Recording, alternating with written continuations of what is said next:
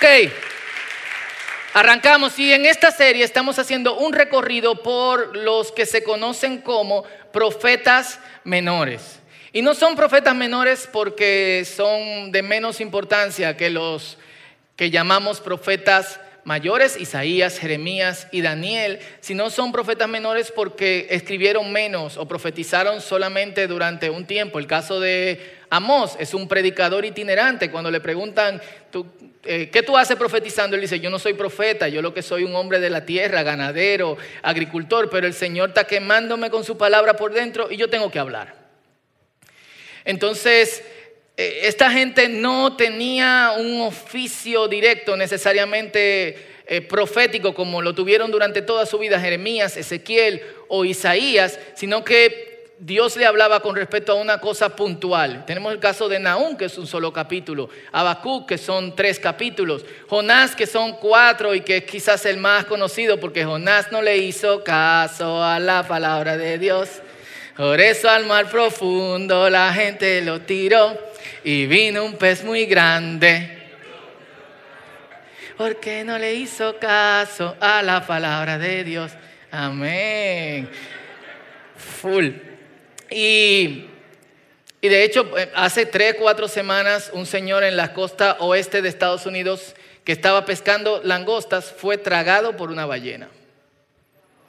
Lo pueden googlear. La ballena lo escupió cerca de la, de la costa. Y es muy loco porque como él narra la sensación de ser chupado por una ballena, es, él pensaba que era un tiburón al principio, es exactamente como narra Jonás se sentía en el capítulo 2 cuando dice que las olas lo cubrieron y fue cubierto también por oscuridad. Así que súper loco.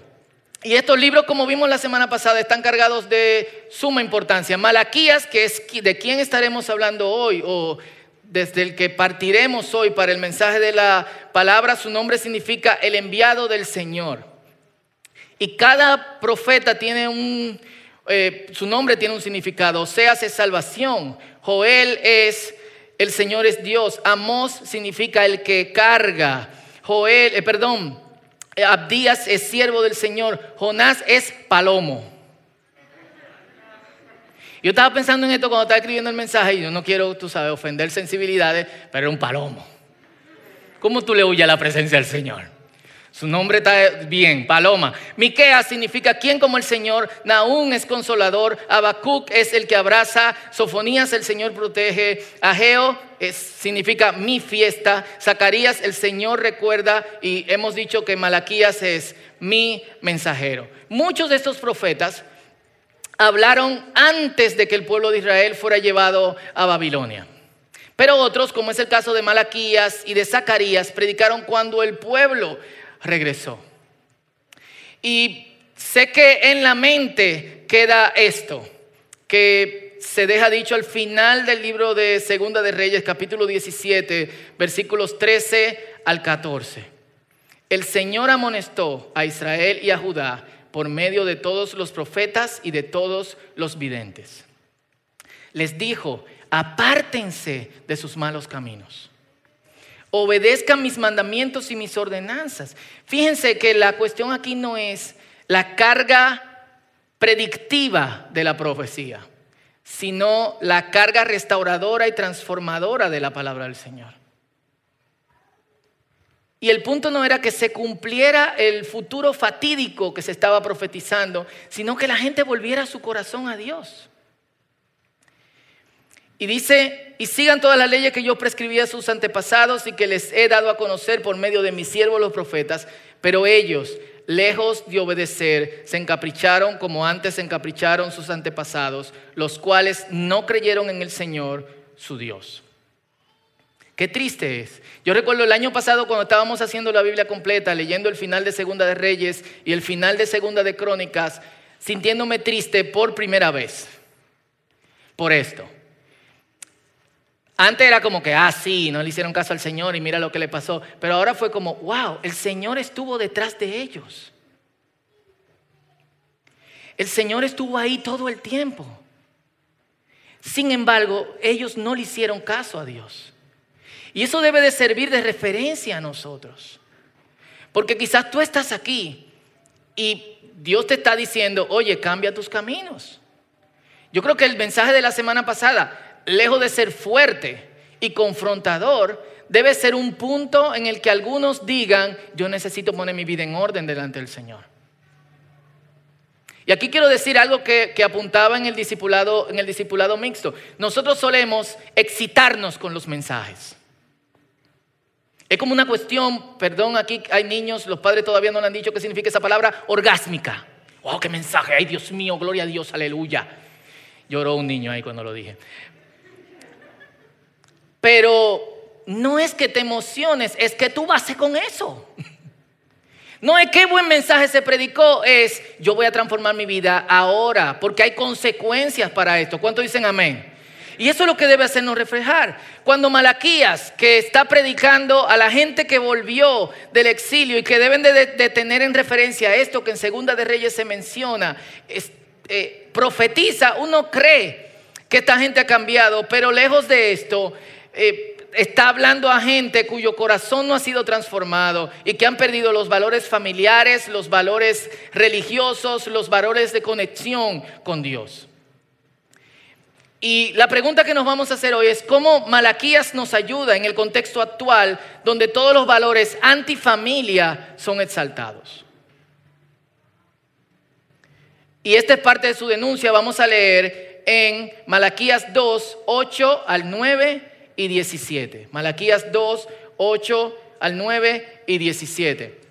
Dice así, pero ustedes se han apartado del camino, han hecho tropezar a muchos en la ley, han corrompido el pacto de Leví, lo digo yo, el Señor de los ejércitos. Por eso también he hecho que el pueblo los considere gente vil y despreciable, pues ustedes no se han mantenido en mis caminos y hacen acepción de personas al aplicar la ley. Ustedes han cansado al Señor con sus acciones. Oigan qué loco, ustedes han cansado al Señor con sus acciones. Y todavía se atreven a decir, ¿en qué lo hemos cansado? Pues en que dicen, y pónganle mucha atención a esto, todo el que actúa mal agrada al Señor.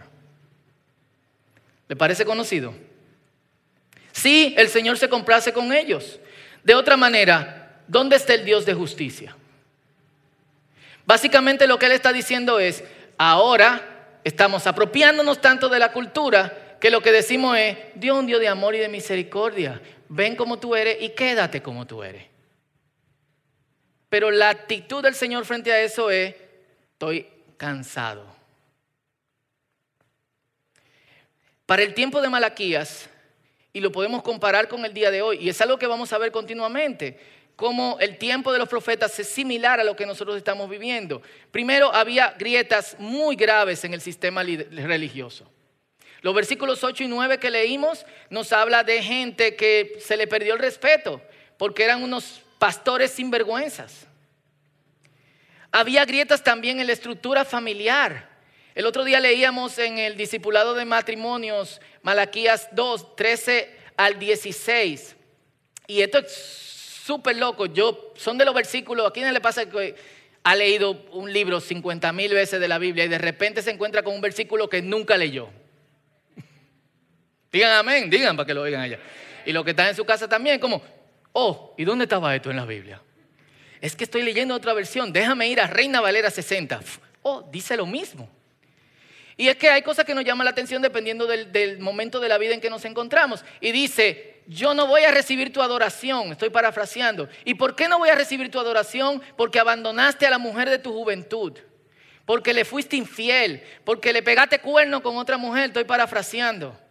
Yo no te voy a recibir adoración porque la desechaste y le entregaste al olvido divorciándote de ella. Un versículo para tuitear. Entonces había grietas en el sistema religioso y había grietas en el sistema familiar, había grietas en la estructura política. Y de hecho los gobernantes llevaban al pueblo directamente al hoyo de la idolatría y de la sinvergüencería. Como está pasando el día de hoy, ¿sí o no?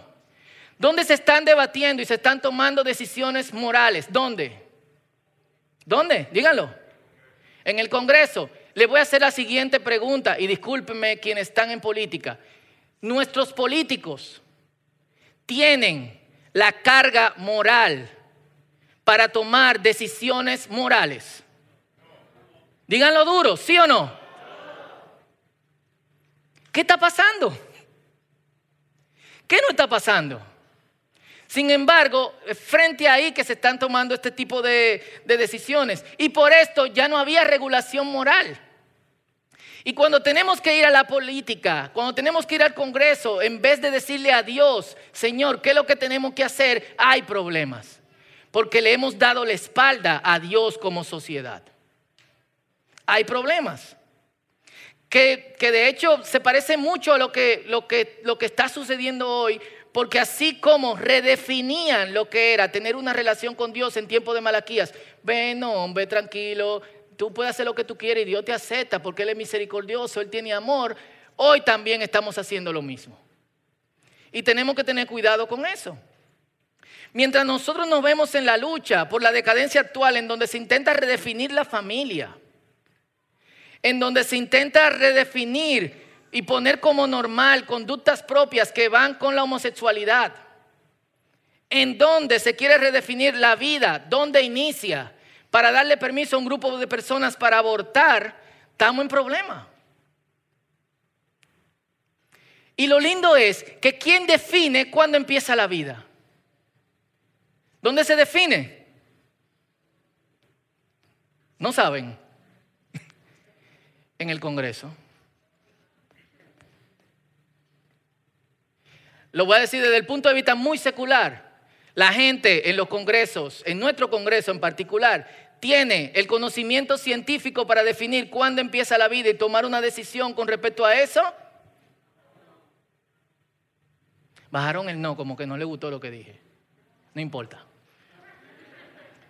Y lo peor es la lucha entre los mismos creyentes, señores.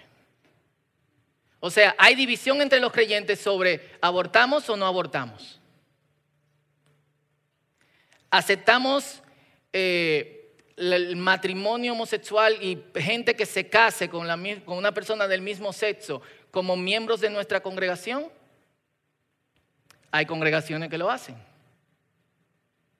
En la iglesia luterana, una de las denominaciones luteranas de Estados Unidos, acaba de nombrar al primer obispo transexual que no entendí leyendo si era una mujer que se transformó en hombre o un hombre que se transformó en mujer. Obispo es líder de varias congregaciones. Del lado de Los Ángeles, by the way. Y hemos dicho lo mismo, o han dicho, y yo no lo digo, lo mismo que decían en tiempo de Malaquías. Todo el que actúa mal agrada al Señor, porque Dios es amor, Dios es amor.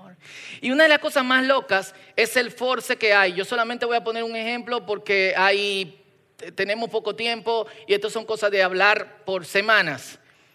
Una de las cosas más locas que he visto en los próximos días es el force para redefinir contextos bíblicos. Y una de las cosas que se está diciendo, y ya varias gente me ha tirado, Fausto, esto es verdad, es que la palabra homosexual es una mala traducción de la Biblia. Es decir, no debería aparecer en la Biblia. Hablando de 1 Timoteo capítulo 1 versículo 10, donde habla de que los homosexuales no entrarán al reino de los cielos. 1 Corintios capítulo 6 versículo 9 y 10 que dice los afeminados, los homosexuales, etcétera, pero lo dejo por ahorita, no entrarán al reino eh, de los cielos. Obviamente la palabra que tenemos en español no es la misma que va a aparecer en griego o en hebreo, son idiomas totalmente diferentes. Obviamente era otra mentalidad cultural, pero eso no quiere decir que no eran conductas reprobadas. Y lo que más me sorprende es cómo la conversación ha evolucionado. La primera vez que predicamos sobre este tema en el círculo, en el año 2005, 2006, de manera profunda, el asunto era que no era si la palabra no aparecía, sino la conducta de gente como los hombres de Sodoma y Gomorra no era homosexualidad, sino que era violación en masa. Entonces no podemos condenar a nadie con respecto a eso. Bien. De hecho, no podemos condenar a nadie, solamente condena a Dios. Pero ¿por qué violación en masa solamente de hombres? Luego le dice, mis hijas, tan durísimas, agárrenla. Una cuestión aberrante también. Pero que ellos dicen, no, no, no, no, queremos los angelitos. El ángel, a mí me toca el rubio. ¿Y por qué, por qué específicamente hombres? Si es solo violación en masa. Obviamente hay algo mucho más debajo de, debajo de esto. Y es sumamente loco que cuando se agotaron todos los recursos en esa dirección, ahora el tema nuevo, no dicho solamente por aquellos que son adeptos de, este tipo de cultura dentro de la iglesia, sino también por gente que se declaran a sí mismos no adeptos, es esta palabra no debe de aparecer en la Biblia. Es una mala traducción. Y voy a hablar en este momento, me voy a quitar la ropa del pastor, me voy a poner la ropa de traductor bíblico, que es algo que hago también en la semana. La traducción bíblica es un proceso muy delicado y se hace con mucha responsabilidad. Solamente el Antiguo Testamento toma de 7 a 10 años para traducir. Y estamos hablando de que un grupazo de personas. 7 a 10 años. Y no es que la gente se levante y dice, me caen mal los homosexuales, ponme esa palabrita ahí para que, para que lo saquemos. No, hay un análisis cuidadoso y en donde se quiere obviamente exponer la verdad a través de una lengua donde no está la palabra de Dios. Y le pongo el ejemplo de algo que pasó hace un año, no con homosexualidad, pero sí en, en un tema similar. Yo estoy trabajando con un grupo de un dialecto que es relativamente nuevo, tiene unos 100, 120 años, y llegamos al libro de Esther donde se encuentra varias veces la palabra eunuco. Para los que no saben lo que es un eunuco, es una persona, un hombre, que era castrado, se le cortaban los testículos para que no tuviese atracción sexual por nadie. Y de ese modo pudiese trabajar con la reina y con las princesas sin traer ningún tipo de problema. Así que tenemos esta palabra, es una lengua nueva, no tienen palabra para, para eunuco. Uno de los traductores dice, ok, elijamos la palabra hijra. H-I-J-R-A, hijra. Pero otro dice, no podemos poner hijra. Hijra es transexual. Es o un hombre que se transforma en mujer o una mujer que se transforma en hombre o es un hombre que se viste de mujer. No es un eunuco. Y nos tomamos un tiempo para investigar. Yo estuve en el país por una semana. En ese país, al final de la semana dijeron, todavía no encontramos una palabra para eunuco. Y no podemos poner una palabra que signifique otra cosa. Entonces, paró. Nos tomó un año completo. El libro de Esther tenía que salir porque se hacen pruebas en las comunidades para que la gente lo lea y diga si entiende o no entiende. Porque otra de las cosas interesantes de estas lenguas es que no tienen abecedario. El abecedario se hace por primera vez o los códigos eh, de, fonéticos escritos se hacen por primera vez mientras estamos haciendo la traducción en la mayoría de los casos. Así que tenemos que ver si la gente entiende o no cuál símbolo y estábamos atrasados, pero nunca se presionó el tema. Hasta hace tres o cuatro semanas de manera virtual, donde finalmente uno que se dedicó en medio de la pandemia a ir investigando entre toda la gente cómo llamarían eunuco, encontraron que hay una palabra para eunuco y es Namar Banawal. Namar Banawal significa castrado para servir. Literalmente. Ellos pudieron poner hijra, nadie va a decir nada. Ellos pudieron poner eunuco, y la gente decía, oh, ok, yo entiendo de la otra lengua. Pero no lo hicieron. ¿Por qué no lo hicieron? Porque hay un proceso de responsabilidad cuando se traduce la palabra de Dios. Entonces tú parate a decir, sin tener conocimiento de traducción, que es una mala traducción, por favor. ¿Cómo deberíamos traducirlo? Hay dos palabras que son las que se traducen en, este, en estos pasajes. Una sola aparece en 1 Timoteo capítulo 1 versículo 10 que es arsenocoites y senocoites. Y en Primera de Corintios aparece malacos y arsenocoites. Malacos es literalmente suavecito. Es una persona que es afeminada. Pero también malacos es el pasivo en una relación sexual homosexual. Y arsenocoites, si por favor me pueden poner el slide para, para YouTube, gracias. Arsenocoites es el activo. O sea, arsenocoites da, malacos recibe. Lo interesante es que la palabra en juego es arsenocoites, arsenocoites. Dicen, no, no, eso no, no puede significar de ninguna, de ninguna forma eso. De hecho, homosexual es un término nuevo y como adjetivo, como sustantivo, bla, bla, bla. Pero, etimológicamente, arsen es hombre. Coites es, ¿saben lo que significa coito? Es hombre sexual. ¿Está mal o bien traducir homosexual? No está mal. De hecho, lo que deberíamos preguntarnos es, ¿qué palabra hay para una persona que es pasivo en una relación homosexual? ¿Y qué palabra hay para una persona que es activo en una relación homosexual? No la tenemos. Nosotros nos quedamos cortos. Y de hecho esas palabras no aparecen solamente, por lo menos malacos no aparece solamente eh, en la Biblia. En tratados filosóficos, algunos filósofos aconsejan, de hecho, un filósofo aconseja a alguien que se apodera de una ciudad griega, oye, quítale las armas a esos hombres, vístelo bien, ponle a escuchar música y a recitar poesías y se van a afeminar. Malacos. Entonces, no es que simplemente aparecieron en el texto bíblico, es que está dentro de la tradición griega. Esas y quizás otras más. Entonces, hay que tener mucha cachaza, en buen dominicano hay que tener mucho valor para decir esto. Nuestra preocupación debe ser diferente en ese sentido. Porque nosotros debemos de notar que no solamente la homosexualidad es condenada dentro del pasaje, en 1 Corintios capítulo 6. Dice, los fornicarios, es decir, los, un hombre o una mujer un muchacho o una muchacha que están teniendo sexo antes del matrimonio. Los idólatras, es decir, una persona que adora un objeto creyendo que es Dios o adora a otro Dios. Los adúlteros, eso es un hombre o una mujer que son infieles a su esposo o a su esposa.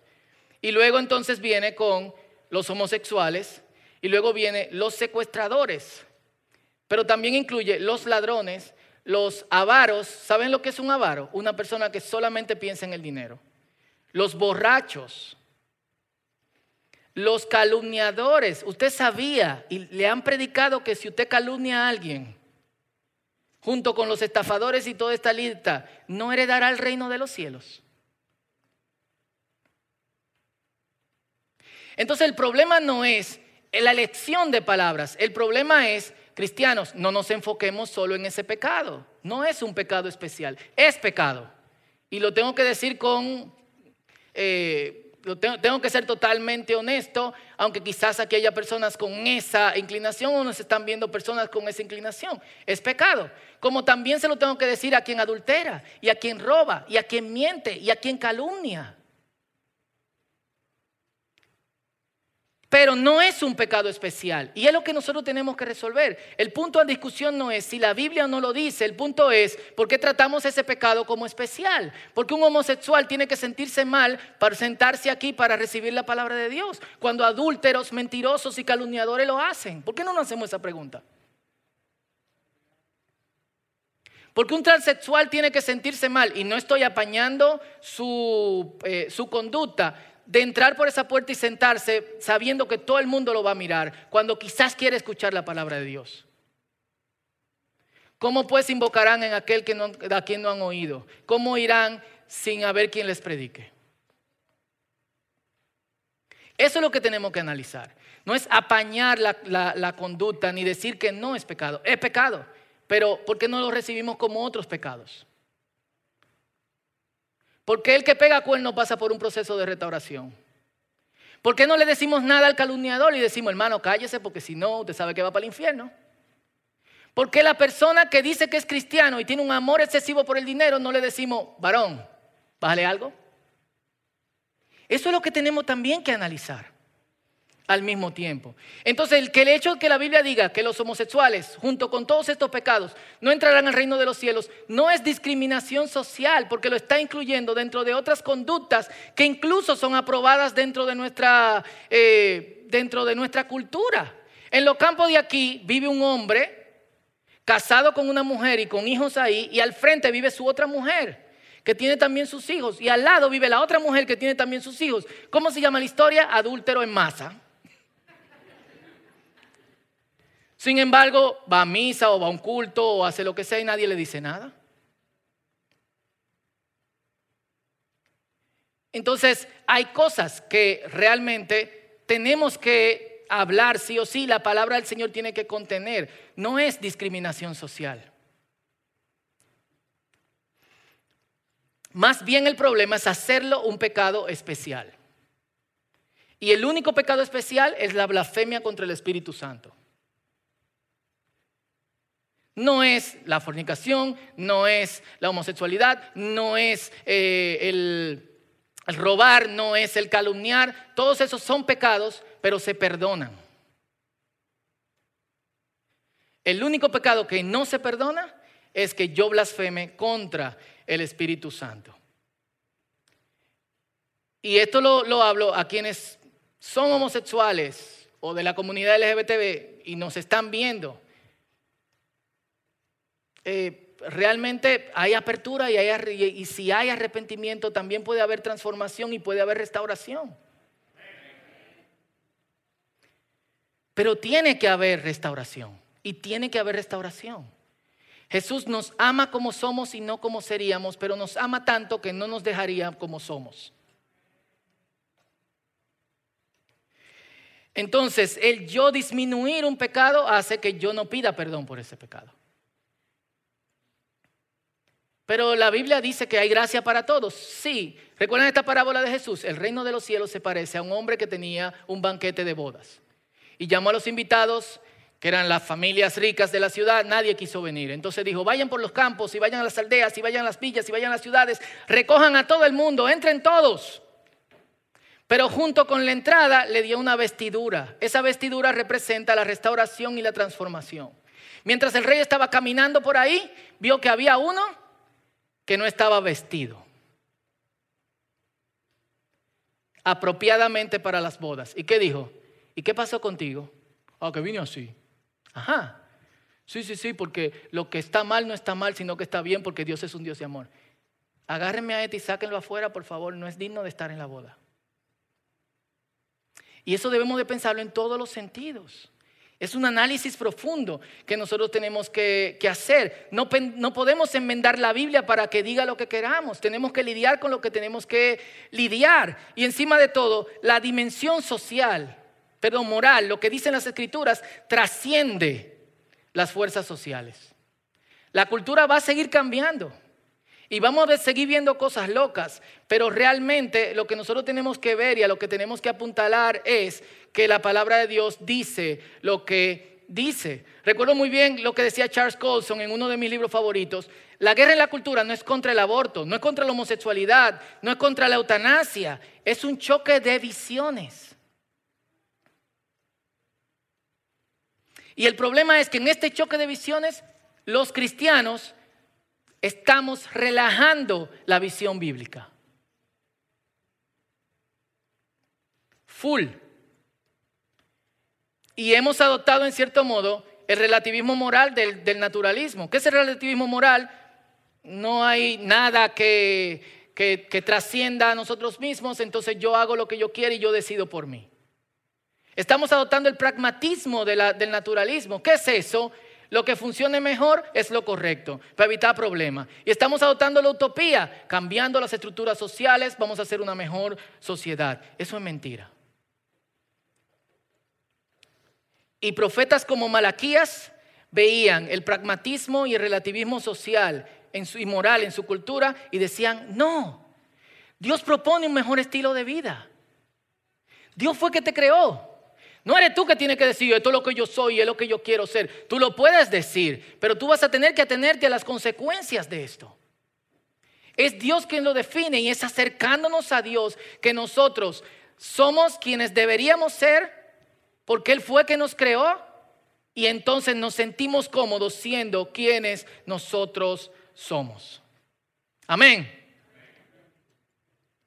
Y no podemos seguir, no podemos seguir, eh, no podemos dejar permitiendo que se defina nuestra fe de acuerdo a sentimientos o emociones. La Biblia es muy racional.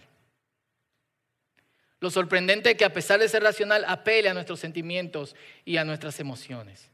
Y en el mundo, los únicos que quedan para que haya una verdadera renovación son los que creen en Dios y tienen una relación con Él. Algunos están en este cuarto, otros no están viendo por ahí por su celular o lo que sea, o nos están escuchando. Por eso, y con esto voy terminando, el libro de Malaquías se estructura de esta manera. Primero es un llamado a responder a Dios. Segundo es un llamado a ser auténticos. Tercero, un llamado, un llamado a amar a Dios totalmente. Cuarto, es un llamado a confiar en un Dios que no cambia. Y quinto, un llamado a hacer un inventario de nuestras vidas. Y esta es la realidad, señores. Nosotros no debemos perder la voz profética. ¿A qué me refiero con eso? ¿A predecir el futuro? No, nosotros tenemos que tener una relación con Dios tan pegada y tan conectada que no perdamos de ninguna manera la capacidad de denunciar lo que está mal. Nunca. Y perdón si hiero algunas sensibilidades.